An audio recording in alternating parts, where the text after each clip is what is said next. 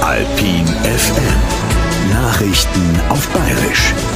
Ich bin der Nickel Andi. Grüß euch. Das, dass im Internet so viel Schmarrn verzeiht wird, ist gefährlich für Demokratie.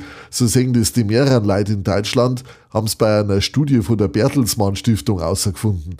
80% meinen, dass Fake News, wie man auf Neubarisch sagt, der Gesellschaft nicht gut tun. Was genau eine Falschmeldung ist und wer was davon hat, da gingen Meinungen aber auseinander. Bauern sollen sich künftig mit weniger Papierkram umeinander schlagen müssen. Das hat einer der Schulz Olaf, der Bundeskanzler, bei einem Bürgergespräch zu Baden-Württemberg versprochen. Wer Geld vom Staat möchte, wird zwar nicht drum rumkommen, dass er Formulare ausfüllt, sagt er, aber man sollte nicht mehr so viel dokumentieren müssen und überhaupt sollen es weniger Vorschriften werden, meint er.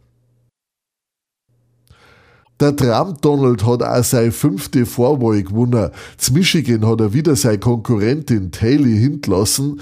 Bei den Demokraten haben es gleichzeitig auch einer Vorwahl zu Michigan gemacht.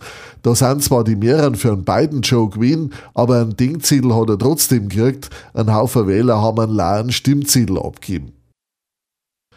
Gerlach Judith meint, wir sollen uns gegen FSME impfen lassen.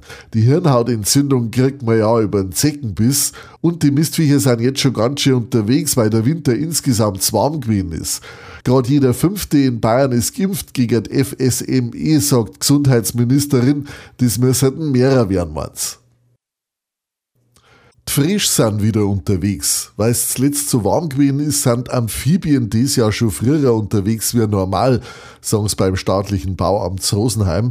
An einem Haufen Straßen haben sie deswegen wieder einen Zaun aufgestellt, damit nicht alle auf die Straße hupfen. Vor allem auf die Nachthelfer auch Leute beim Eisammeln und über die Straße tragen. Die Autofahrer sollen deswegen jetzt besonders Obacht geben. Die Ausstellung Heldinnen und Helden am Rosenheimer Lokschuppen fängt in eineinhalb Wochen an. Fein dort noch ein Ausstellungsstück. Das Original Bettmobil hat's noch nicht bis auf Rosenheim geschafft.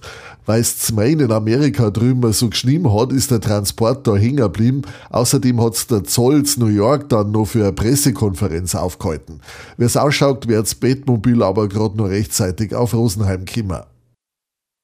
So, jetzt kennt euch aus, passt auf euch auf und bleibt gesund. Das Wichtigste vom Tag. Echt bohrisch. Einfacher, besser, besser.